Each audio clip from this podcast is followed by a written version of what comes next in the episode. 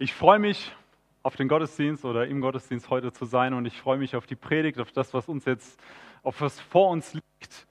Ähm, und wir befinden uns als Gemeinde in, einem, in einer spannenden Zeit. Vielleicht hast du das wieder vergessen in den letzten Wochen, weil wir das jetzt nicht jede Woche hier so vorne so präsent haben, aber wir haben uns vorgenommen, dieses Experiment ähm, zu machen und euch und jeden Einzelnen einzuladen, mit dabei zu sein. Ein Jahr, das dein Leben auf den Kopf stellen wird. Und ich will mal kurz fragen, also von denen, die hier im Raum sind, die vom Bildschirm können gerne auch die Hand heben. Ähm, wer von euch hat bei dem ersten, ähm, bei dem ersten Projekt mitgemacht oder macht damit täglich für die ganze Welt beten? Also wer hat angefangen, äh, ist vielleicht noch dabei oder hat aufgehört? Egal. Also wer hat letztens mal etwas mitgemacht? Das ist super. Und wenn ihr irgendwie auf der Strecke ein äh, bisschen Pause gehabt habt oder so, dann will ich euch ermutigen, das wieder anzufangen. Es lohnt sich. Ähm, ich muss nicht am Ende zählen, dass ich 365 Tage jeden Tag das abhaken kann. Darum geht es nicht. Es geht darum, dass wir lernen, mehr Jesus konsequent nachzufolgen. Und dass das fünf Bereiche sind, in denen wir gerne lernen wollen, Jesus mehr nachzufolgen, das konkret zu machen.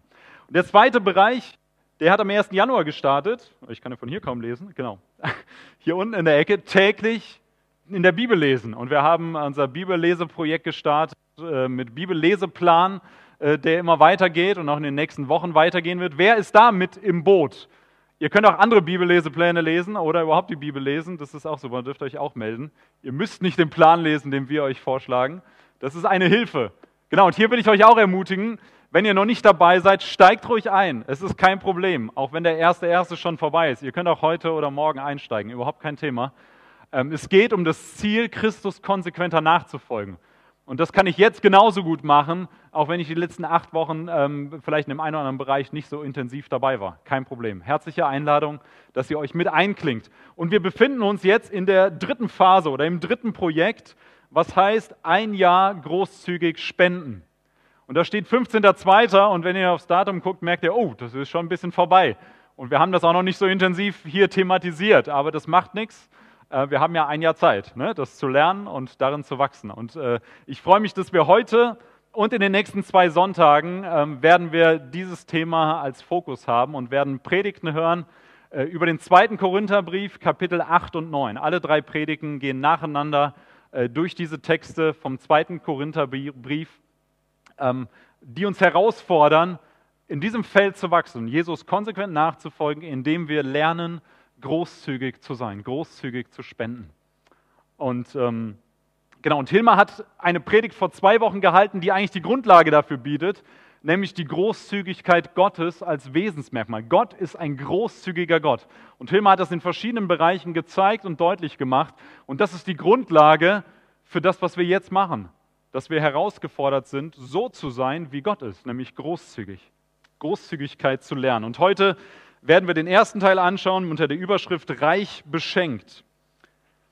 Und wenn ich ein Geschenk bekomme, wenn du ein Geschenk bekommst, dann haben wir verschiedene Möglichkeiten zu reagieren auf dieses Geschenk. Wie reagierst du, wenn du ein Geschenk bekommst? Spürst du in dir den Drang, etwas zurückzuschenken, ähm, so nach dem Motto, oh, das muss ich mir merken, dass der mir was geschenkt hat. Jetzt muss ich mir ausdenken, dass ich was zurückschenke, dass ich sozusagen das Geschenk zurückbezahle, dass ich eine Gegenleistung bringe, weil mir doch jemand was geschenkt hat. Oder tickst du ganz anders und sagst, das spielt bei mir gar keine Rolle, ich freue mich einfach über ein Geschenk. Ich freue mich einfach. Nehme es einfach gerne an. Freue mich darüber, dass der andere an mich gedacht hat. Und ich glaube, dass dieser zweite Punkt eigentlich der Sinn von Geschenk ist. Ja? Also wir sind manchmal ja so merkwürdig im Kopf, dass wir so ticken, ich schenke dem anderen was, damit er mir was zurückschenkt. Das ist aber kein Geschenk. Ja? Das ist äh, ein Vergleich, ein Austausch von Sachen. Ähm, äh, ein Geschenk im wirklichen Sinne ist einfach da zum Geben, um geschenkt zu werden, um Freude zu bereiten und nicht um eine Rückleistung zu erwarten oder zu bekommen.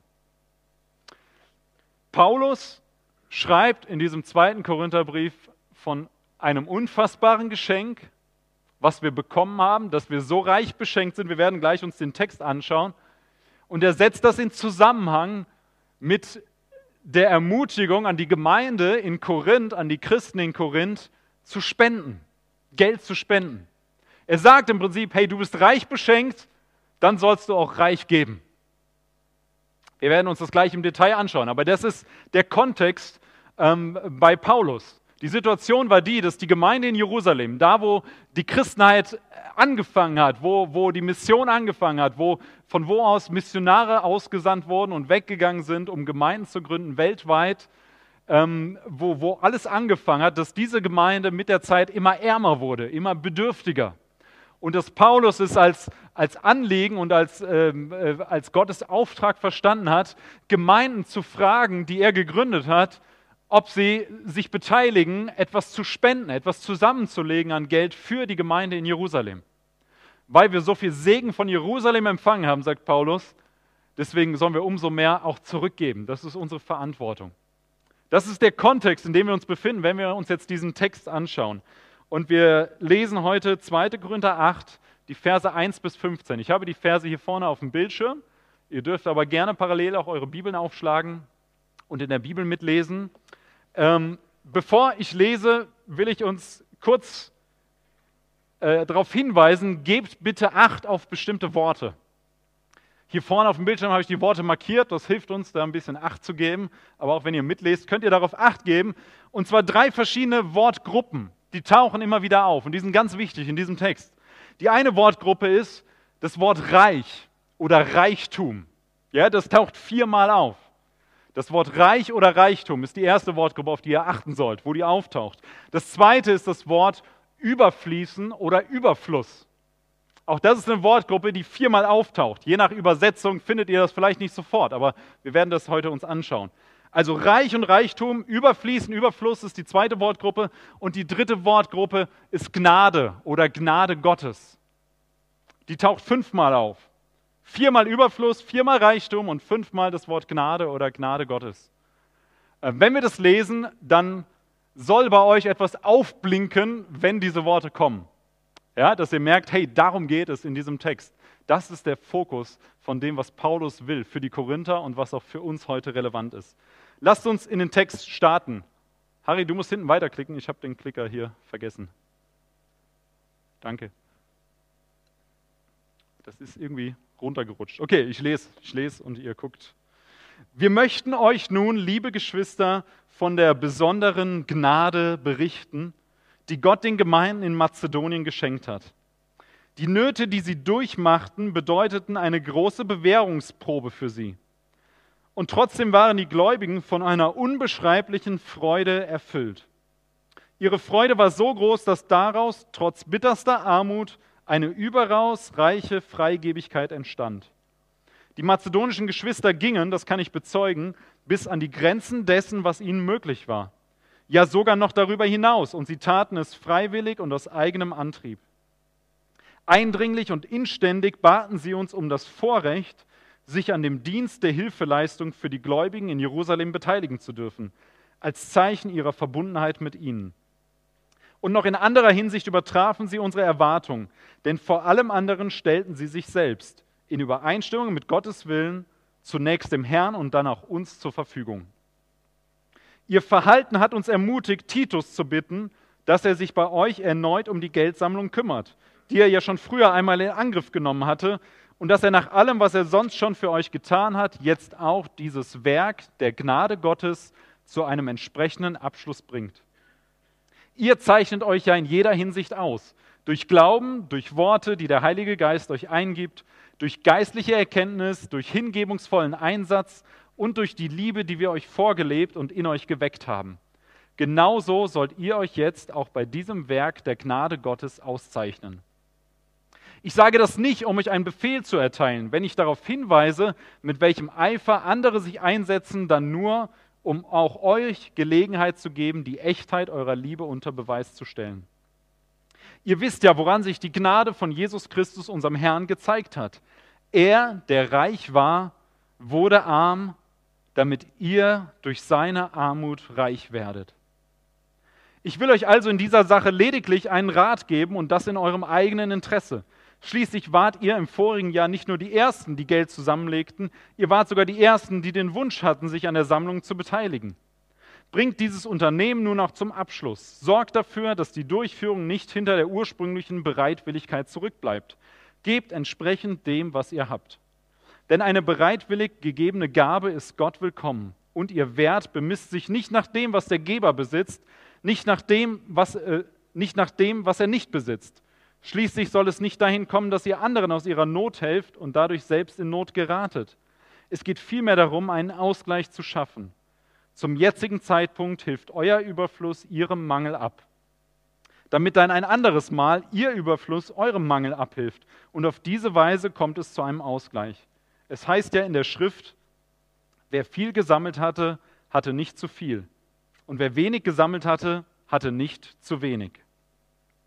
Ich bete mit uns. Herr, ich danke dir für dein Wort heute Morgen.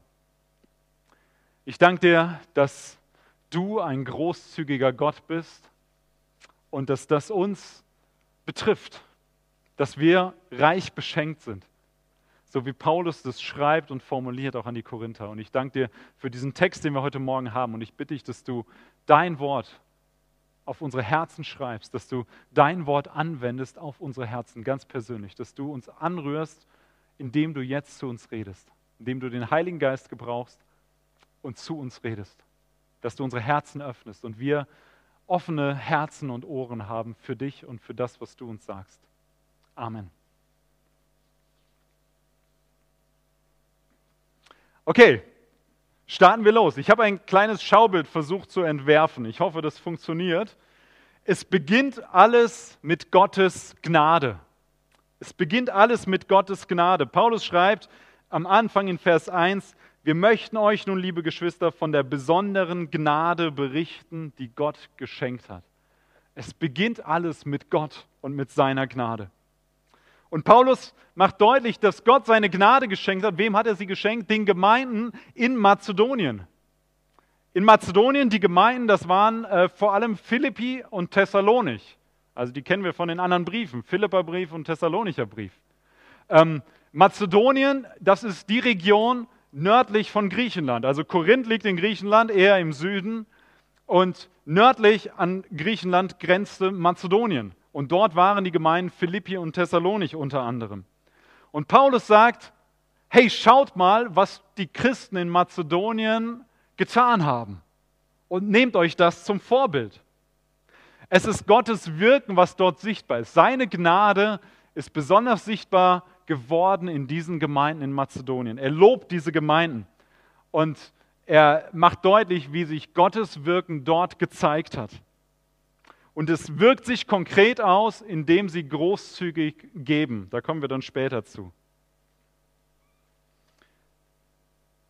Wenn wir einen kurzen Blick auf uns tun, auf uns als FEG Worms, dann ist es genau unser Punkt, dass wir sagen, wie wirkt sich Gottes Gnade zu uns und unsere Nachfolge zu ihm, wie wirkt sich das aus auf verschiedene Bereiche in unserem Leben?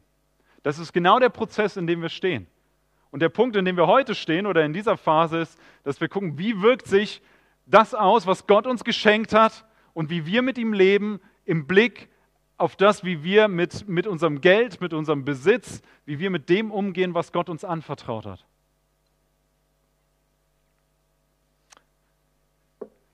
Gottes Gnade, damit fängt alles an und sie führt zu überfließender Freude. Das ist das, was Paulus schreibt. Gottes Gnade führt zu überfließender Freude. Ähm, Vers 2. Ähm, die Nöte, die sie durchmachten, bedeuteten eine große Bewährungsprobe für sie. Trotzdem waren die Gläubigen von einer unbeschreiblichen Freude erfüllt. Mit anderen Worten, die Gemeinde in Mazedonien, die haben extrem schwierige äußere Umstände gehabt. Sie lebten in Armut. Denen ging es nicht einfach gut. Sie lebten nicht im Wohlstand. Aber Paulus sagt, Gott hat Gnade geschenkt und diese Gnade Gottes hat bewirkt, dass sie sich überschwänglich, dass sie sich überfließend gefreut haben. Dass ihre Freude übergesprudelt ist. dass sie gar nicht anders konnten. Und das zeigt noch mehr oder lässt noch mehr Gottes Gnade strahlen. Es hängt an Gott und an seiner Gnade, dass wir Freude empfangen und dass, wir, dass unsere Freude überfließt. Und sie ist unabhängig von den Umständen, in denen die Mazedonier gelebt haben. Wir sehen das später in Vers 7. Ihr zeichnet euch ja in jeder Hinsicht aus. Dort steht wörtlich, ihr seid reich, beschenkt. Ihr seid reich in folgenden Dingen. Sie haben Gottes Gnade erlebt, die Korinther, indem sie Glauben haben, indem sie Worte haben, die der Heilige Geist eingibt. Sie haben besondere Erkenntnisse, sie setzen sich ein, sie zeigen Liebe. Das sind alles Dinge, mit denen Gott die Korinther reich beschenkt hat. Und Paulus fordert jetzt die Korinther raus und sagt, hey, das, was ihr bekommen habt, so wie die Mazedonier Gottes Gnade bekommen, so sollt ihr das auch leben. So soll sich das in eurem Leben zeigen. Gottes Gnade führt zu überfließender Freude und die überfließende Freude führt zu einer reichen Freigebigkeit. So formuliert Paulus das. Das ist der Weg. Gottes Gnade steht am Anfang. Sie erleben das, äh, die Mazedonier. Sie freuen sich. Sie fließt über die Freude. Und worin wirkt sich das aus? Indem sie reich geben. Indem sie großzügig sind. Freigebigkeit ist vielleicht ein Wort, was wir nicht ständig benutzen. Wir könnten stattdessen auch Großzügigkeit sagen. Wir sind großzügig, wir geben großzügig. Und wir haben das im Vers 2 gesehen, trotz Armut geben sie reich. Ja, es ist ein Kontrast. Sie sind arm, aber sie geben reich. Es ist kein Widerspruch, wenn du sagst, ich habe kein Geld, ich habe keinen Besitz, dass du sagst, ich kann nichts geben. Bei den Mazedoniern stimmt das nicht. Gottes Gnade hat es geschenkt, dass sie trotz ihrer Armut, trotz ihrer schwierigen äußeren Umstände, dass sie reich gegeben haben. Und das hat nichts mit ihrer tollen Leistung zu tun, das hat was mit Gottes Gnade und Gottes Wirken in ihrem Leben zu tun. Sie haben eine große Anfechtung, vielleicht eine große Krise, aber was kommt raus, wenn man sie konkret darauf anspricht und sagt, hey, hier in Jerusalem wird Unterstützung gebraucht? Was machen die Mazedonier? Sie geben. Sie geben großzügig, reich. Sie, äh, die, sie, sie, sie bringen ihre Schätze zum Vorschein. Und Vers 3 macht es noch deutlicher, dass äh, Paulus sagt, die mazedonischen Geschwister gingen bis an die Grenze dessen, was ihnen möglich war, ja sogar noch darüber hinaus. Und sie taten es freiwillig und aus eigenem Antrieb. Das heißt, die Mazedonier haben nicht das gegeben, was im Rahmen des Möglichen war, was vielleicht logisch wäre oder was vernünftig wäre. Sie haben mehr gegeben, als das, was eigentlich normal wäre, würden wir vielleicht sagen. Da, wo ich gebe, das kann Geld sein, das kann Zeit sein, das kann Besitz sein, das kann, äh, kann mein, können meine Gaben sein, das, was ich gebe. Da, wo ich gebe, bis zu der Grenze dessen, was ich kann, dann behalte ich die Kontrolle darüber. Dann habe ich das im Griff. Ja, ich kann darüber bestimmen, bis zu dem, bis zu der Grenze, wie ich geben kann. Das ist mein Rahmen, mein Horizont. Das, was die Mazedonier gemacht haben, ist etwas anderes. Sie haben nicht gedacht, gesagt, ich will alles unter Kontrolle behalten, ich gebe so viel, wie ich kann, äh, wie in meinem Rahmen, in meinem Möglichen ist, sondern Paulus sagt, sie haben darüber hinausgegeben. Sie sind weitergegangen, mit anderen Worten, sie haben sich noch abhängiger von Gottes Wirken und seiner Gnade gemacht. Gottes Gnade zeigt sich da, wo unser Vermögen und Können gesprengt wird. Wo wir nicht nur dahin gehen, das, was wir können, sondern wo sichtbar wird, hey, das ist etwas, was Gott gemacht haben muss, weil wir das gar nicht können. Und ich weiß nicht, wie es euch geht. Ich stehe oft auf der Seite, dass ich denke so, hm, ich bleibe lieber auf sicherem Boden. Ich behalte doch lieber ein Stück weit die Kontrolle. Die Mazedonier haben was anderes gemacht. Lasst uns weiterschauen. Vers 4 sehen wir den nächsten Punkt der Mazedonier. Was haben sie gemacht? Eindringlich und inständig baten sie uns, für die Jerusalemer Gemeinde zu spenden, am Dienst der Hilfeleistung für die Gläubigen beteiligt zu sein. Ja, Paulus hätte ja sagen können, ey Mazedonier, ihr seid ihr seid so bedürftig, wir müssten eigentlich euch was spenden, wir müssten euch unterstützen und ihr braucht nichts geben, ist okay.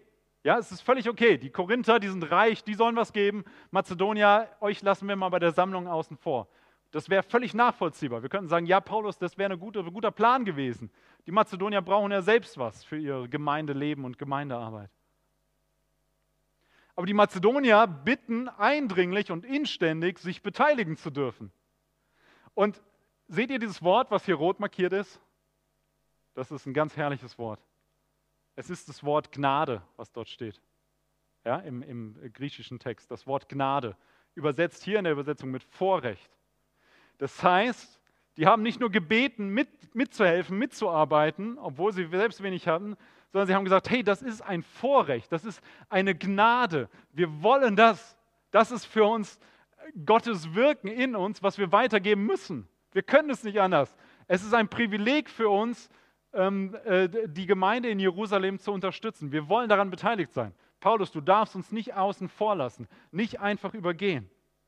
Es ist Gnade, es ist ein Vorrecht, dass wir großzügig sein dürfen und die Gemeinde unterstützen. Ist das unsere Sicht von, von Geben, von Spenden? Sagen wir, hey, das ist ein, das muss man halt machen. Gott sagt es so, also machen wir das. Wir persönlich oder wir als Gemeinde, wenn wir irgendwohin Geld geben. Oder sagen wir, hey, es ist ein Vorrecht. Es ist Gottes Gnade. Ich will das von Herzen gerne tun weil Gott mir das geschenkt hat, weil Gott mich so reich beschenkt hat. Deswegen ist es ein Vorrecht, wenn ich, wenn ich weitergeben darf, wenn ich nicht was zurückhalten muss. Und Vers 5, wir sind noch nicht fertig. Die Mazedonier sind eine ganz faszinierende Gemeinde.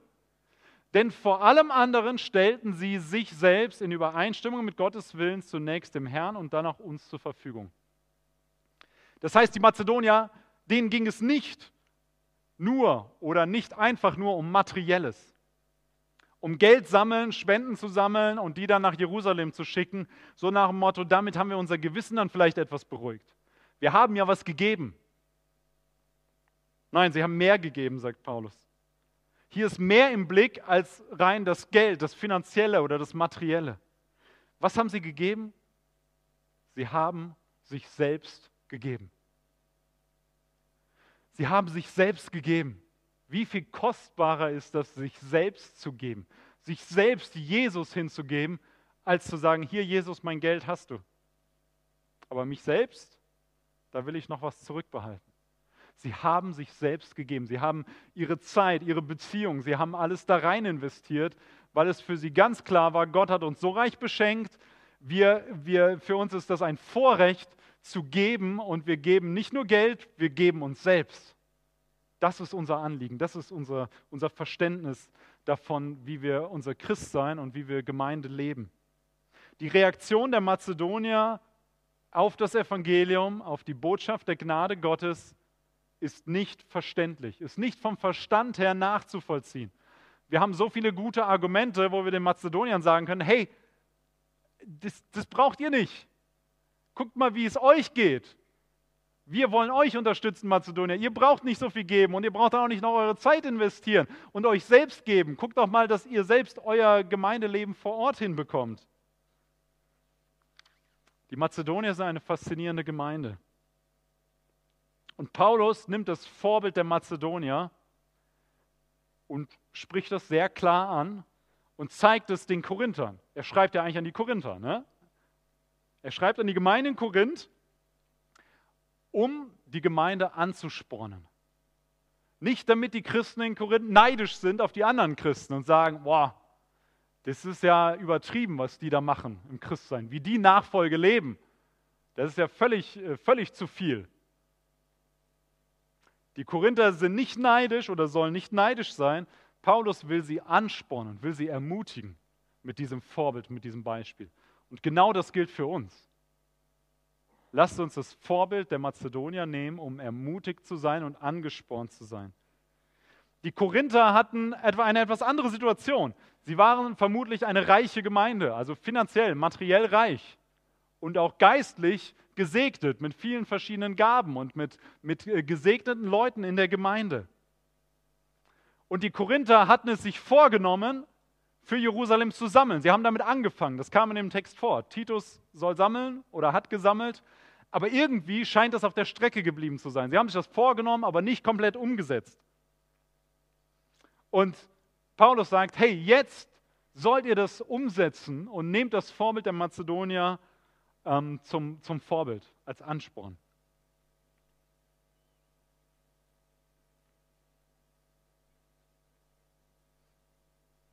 Wenn wir herausgefordert werden als Gemeinde und als Einzelne zu geben, großzügig zu sein, dann ist das unser Vorbild, was Paulus uns hinstellt.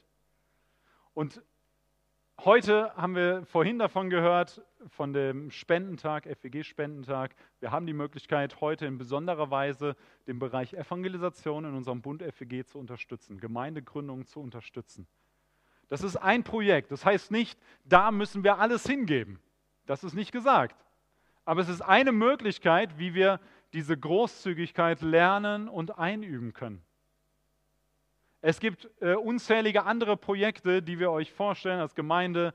Ähm, wir als Gemeinde selbst leben ja auch von Spenden und Unterstützung und das, was wir tun, tun wir aufgrund dessen, was, was jeder Einzelne dazu gibt. Es ist eine Möglichkeit, aber der Knackpunkt ist nicht, was ich gebe, wie viel ich gebe. Wir wissen nicht, wie viel die Mazedonier gegeben haben an Geld. Vielleicht war es nur ein Bruchteil von dem, was die Korinther am Ende gesammelt haben. Aber Paulus hebt hier was anderes hervor und sagt, hey, schaut das Herz an. Schaut ihre Motivation an, die so viel größer und so viel vorbildlicher ist, unabhängig davon, was für einen Betrag sie zusammenlegen. Und das ist der Knackpunkt. Dass Gott, wenn wir, wenn wir Jesus nachfolgen, dass es Gottes Wille ist, dass wir großzügig geben, dass das mit unserem Herzen übereinstimmt. Dass wir sagen, ich gebe, weil ich reich beschenkt worden bin, gebe ich an das Projekt oder ich unterstütze das und gebe das großzügig, jeder in dem Maß. Es kommt nicht auf den Betrag an, den du gibst. Es kommt auf dein Herz an. Dein Herz zeigt, ob du Jesus nachfolgst. Nicht den Betrag, den du spendest oder das, was du am Materiellem gibst. Wir gehen zum nächsten Punkt.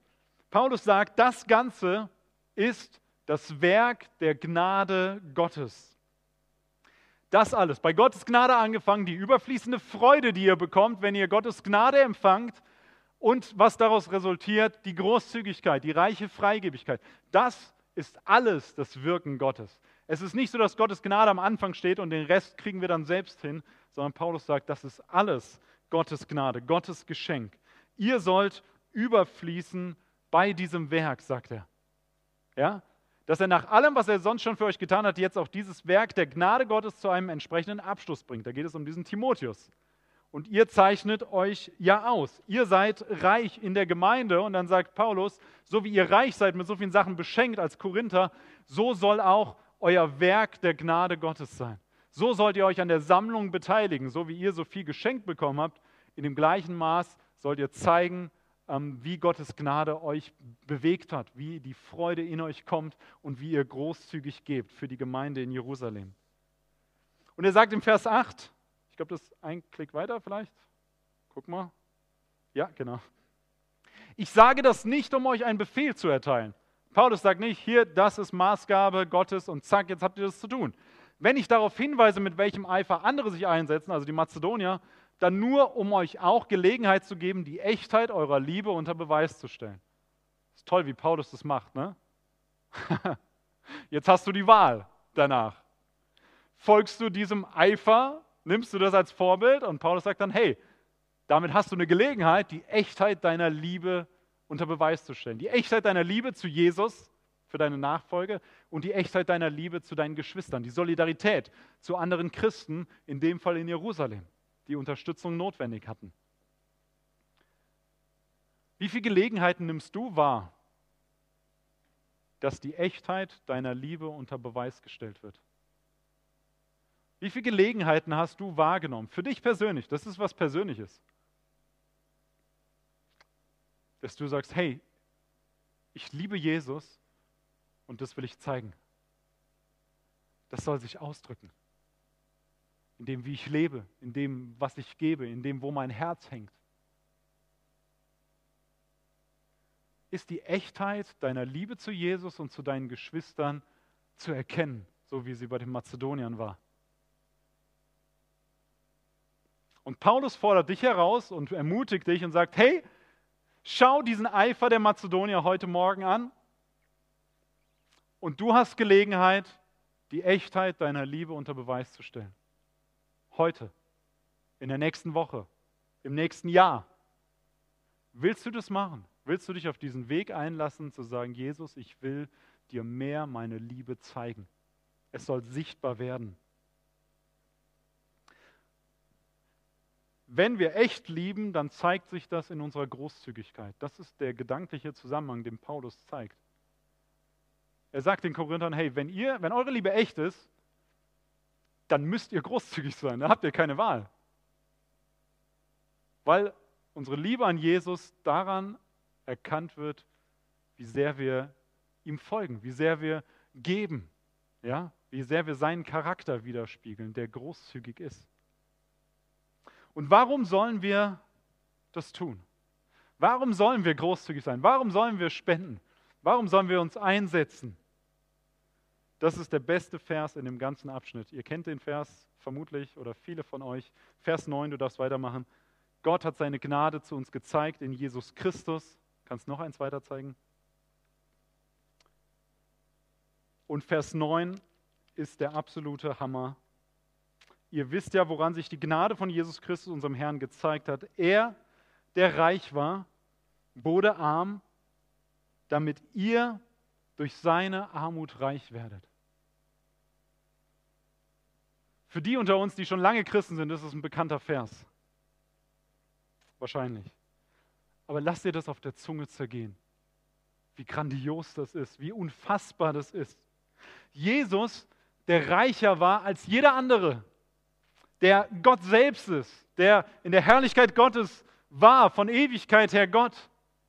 Das ist sein Reichtum. Nicht zu vergleichen mit dem Reichtum der Korinther. Das ist der Reichtum von Jesus. Und was macht er? Er wird ärmer als jeder andere auf dieser Welt. Er, der reicher ist als jeder andere, wird ärmer als jeder andere. Er wird so arm, dass er nackt und bloßgestellt und verlassen am Kreuz stirbt und unsere Sünde aufgeladen bekommt und die Trennung von Gott durchmacht am Kreuz. Die größte Armut, die jemand erleben kann in dieser Welt, ist das, was Jesus erlebt hat. Ist das, was Jesus erlebt hat. Jesus ist arm geworden. Das ist seine Fleischwerdung, seine Inkarnation, seine Menschwerdung. Jesus ist reich und wurde arm, unfassbar arm. Warum? Warum hat Jesus das gemacht? Weil die Armut, die er angenommen hat, freiwillig, ist eigentlich unsere Armut. Ist eigentlich deine Armut, ist meine Armut. Es ist unsere Armut, die Jesus annimmt. Warum nimmt Jesus unsere Armut an? Warum tut er sich das an? Warum verlässt er diese herrlichen Reichtümer und wird ein ganz armer Schlucker, verlassen von Menschen und von Gott. Warum nimmt er unsere Armut? Paulus sagt es, damit wir reich werden durch ihn. Damit wir reich werden durch ihn. Damit, damit ihr durch seine Armut reich werdet. Jesus ist so arm geworden, damit du unfassbar reich wirst. Das ist nicht zu fassen. Weil wir haben nichts dafür getan, dass Jesus sagen würde, oh, der hat es aber verdient, der hat sich so bemüht, dem gebe ich mal etwas Reichtum. Nein, keiner von uns. Wir haben es verdient, da unten bei der Armut zu bleiben, definitiv, für immer. Aber Jesus kommt und nimmt diese Armut und wenn du dein Leben an Jesus festmachst, dann bekommst du den unfassbaren Reichtum. Die Schätze des Himmels bekommst du.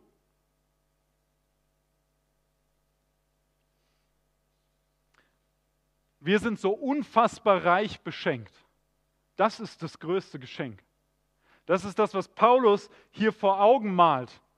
Wenn er über Spenden redet und über Großzügigkeit und dass wir geben sollen, dass die Mazedonier gegeben haben, dass wir angespornt werden zu geben, dann hat er die ganze Zeit vor Augen, was das ultimative Beispiel ist von Geben und von Großzügigkeit, nämlich dass Jesus aus dem Reichtum der Herrlichkeit Gottes in unsere Armut gekommen ist, unsere Armut sich zu eigen gemacht hat, sodass wir keine Armut haben, wenn wir an ihn glauben, sondern dass wir allen Reichtum besitzen. Jesus wurde arm, obwohl er reich war, damit wir durch seine Armut reich würden. Das ist die gute Nachricht, die hier im Hintergrund steht, die Paulus hier so deutlich auf den Punkt bringt. Es ist unfassbar. Es ist die beste Nachricht für jeden, der Jesus nicht kennt, weil unsere Sünde bedeutet, dass wir bankrott sind Gott gegenüber. Wir sind, stecken in dieser Armut und Jesus kommt und sagt, hey, gib mir deine Armut. Gib mir deine Armut. Jesus nimmt all das, all den Ballast, all die Sorgen, all die Sünde. Und er sagt, hey, komm, geh du dahin. Du bekommst einen Königsmantel, du kommst, bekommst einen Königspalast, du bekommst all den Reichtum der Herrlichkeit Gottes. Du wirst ein Kind Gottes. Einen größeren Reichtum gibt es nicht. Und für jeden, der Christ ist und der das erlebt hat, was Paulus hier schreibt, der muss ein anderer Mensch sein. Das geht nicht anders. Wenn ich so ein großes, unfassbares Geschenk bekomme, wie kann ich dann nicht verändert leben? Wie kann sich das dann nicht auswirken auf das, wie ich, wie ich lebe, wie ich ähm, mit meinen Mitmenschen umgehe, wie ich, ähm, wie ich Armut sehe, wie ich solidarisch bin, wie ich, äh, wie ich großzügig gebe? weil mein Geben orientiert sich nicht an meinem eigenen Maßstab, wo ich sage, ah, das ist doch gut, das zeigt doch, dass ich, dass ich gut bin, dass ich großzügig bin. Das ist nicht der Maßstab, den ich mir selbst setze. Der Maßstab ist den, den Gott gesetzt hat. Wir geben, weil Gott uns alles gegeben hat. Er hat mir gegeben und deshalb gebe ich weiter. Es ist nicht wie ein Becher, der gefüllt wird mit Wasser und wir sind die, die beschenkt werden und beschenkt werden und beschenkt werden. Sondern es ist mehr wie so ein, ein treppenartigen äh, Kaskadenwasserfall. Äh, da kommt von der Quelle, von dem Evangelium, von der Gnade Gottes, das, was wir empfangen. Es kommt immer wieder neu, immer wieder neu. Es sprudelt auf uns herunter und es bleibt nie bei uns. Es kann nicht bei uns bleiben. Es geht weiter. Wir müssen es weitergeben. Es muss sich auswirken auf unser Leben. Wir haben so ein Übermaß, so eine Fülle an Reichtum geschenkt bekommen. Lasst uns deshalb großzügig sein. Weil Gottes Großzügigkeit dadurch sichtbar und greifbar wird. Das ist unser Ziel. Wir wollen großzügig spenden. Und ich will dich einladen und ermutigen, das zu lernen. Persönlich und dass wir als Gemeinde darin wachsen. Dass Gottes Großzügigkeit sichtbar und greifbar wird an uns. dass wir vor Augen haben, was Jesus getan hat, dass er, der reich war, arm wurde, unsere Armut genommen hat, damit wir reich werden. Wir sind überreich beschenkt, deshalb sollen wir großzügig geben. Das ist das, was Gott getan hat. Ich bete mit uns.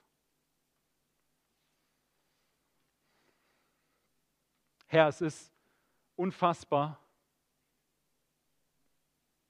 wenn wir uns vor Augen malen, was du für uns getan hast. All das, was wir geben können, ist ein Bruchteil nur von dem, was du gegeben hast. Es ist für uns kaum vorstellbar, was du bereit warst aufzugeben an Herrlichkeit und an Reichtum und was es für dich bedeutet hat, in unsere Armut zu kommen und noch tiefer zu gehen, bis zum Kreuz, verlassen zu sterben unsere Sünde zu tragen. Und das, damit wir deinen Reichtum empfangen. Herr, ich danke dir für dieses unfassbare Geschenk, dass du uns so überreich beschenkt hast. Und ich bitte dich, dass du uns das verinnerlichen lässt, dass, dass wir das in unserem Herzen tragen, dass das nicht spurlos an uns vorübergeht und vorübergehen kann, sondern dass sich das in so vielen Bereichen auswirkt auf unser Leben, dass wir verändert werden, dass wir in diesen Prozess reingehen und Großzügigkeit lernen wollen, weil du unfassbar großzügig bist. Ich bitte dich, dass du uns hilfst, das zu lernen, jeder Einzelne, was das konkret für uns bedeutet, wie wir leben sollen, was wir geben sollen um deine Großzügigkeit und deine Herrlichkeit wiederzuspiegeln, Herr. Bitte ich auch für uns als Gemeinde, dass du uns zeigst, was das für uns bedeutet, Herr. Wir wollen dir konsequent nachfolgen und wollen lernen, großzügig zu sein. Zu deiner Ehre, Herr. Amen. Amen.